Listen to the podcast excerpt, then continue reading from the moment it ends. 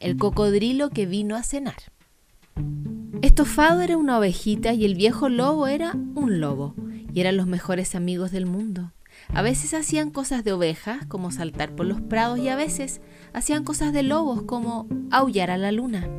Una noche encontraron un huevo, un huevo muy grande. ¡Qué maravilla! gritó el viejo lobo, puedo hacer una tortilla. Estofado miró al lobo con dureza. No, Dobo, tortilla no. Bebé pájaro.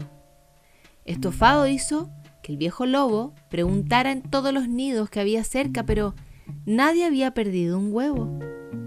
¿Qué se puede hacer con un huevo perdido? se preguntó el lobo. Perdido no, Dobo, susurró Estofado. Encontrado. Después lo envolvió para darle calor y con mucho cuidado se lo llevó a casa. Puedes vivir con nosotros, le dijo estofado al huevo. El lobo asintió con la cabeza intentando no pensar en lo rica que estaría la tortilla cuando el huevo hizo crack y salió de él un pequeño cocodrilo. Hola tortilla, le dijo estofado. Tortilla trepó al hombro del lobo y le mordisqueó la oreja. Tienes hambre, dijo estofado riendo. Pero, ¿qué comen los cocodrilos? se preguntó el lobo. Pronto descubrieron que los cocodrilos Comen de todo, hasta colas de lobo. Se estaba haciendo tarde, así que el lobo arropó a estofado en la cama y buscó una manta para tortilla. Pero el cocodrilo ya estaba cómodamente tumbado en la cama del lobo. No creo que, bostezó el lobo dejándose caer en su silla, dormir con un cocodrilo mordedor sea una buena idea. Entonces Tortilla trepó por él y se acurrucó contra su pecho. Y el viejo lobo, que nunca había sido abrazado por una tortilla, pensó que a lo mejor todo saldría bien. Pero por la mañana... ¡Ah! ¿Qué le ha pasado a mi cocina? gritó el lobo. Ha pasado tortilla, respondió estofado. Será mejor que lo saquemos a dar un paseo, dijo el lobo, antes de que haga más desastres. Tortilla salió disparado por la puerta principal a la vez que llegaban los amigos del lobo. ¡Ah! Un cocodrilo chillaron cuando Tortilla saltó. ¡Nos va a comer! Y les dio a todos un gran beso lleno de babas. El viejo lobo y estofado persiguieron a Tortilla entre los árboles, a través del prado y hasta el río, donde Tortilla se tiró de cabeza para nadar.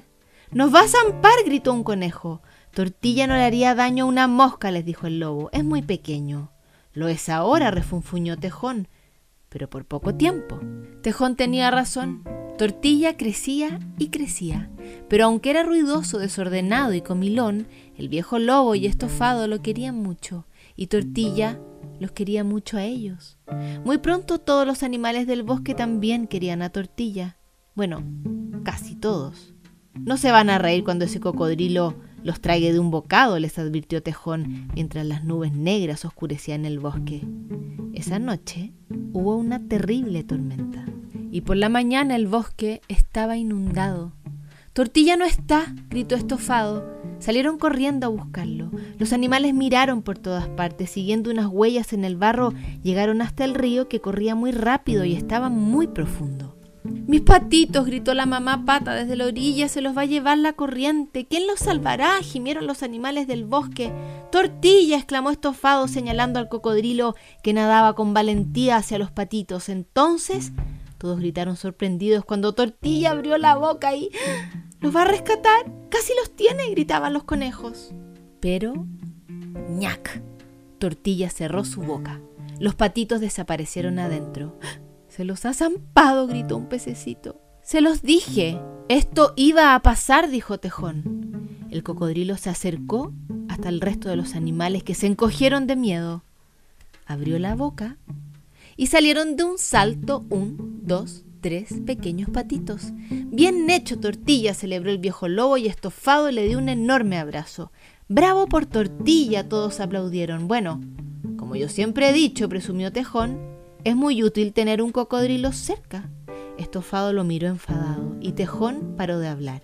Entonces, el viejo lobo llevó a Estofado y a Tortilla a casa, donde todos vivieron felices entre mordiscos para siempre.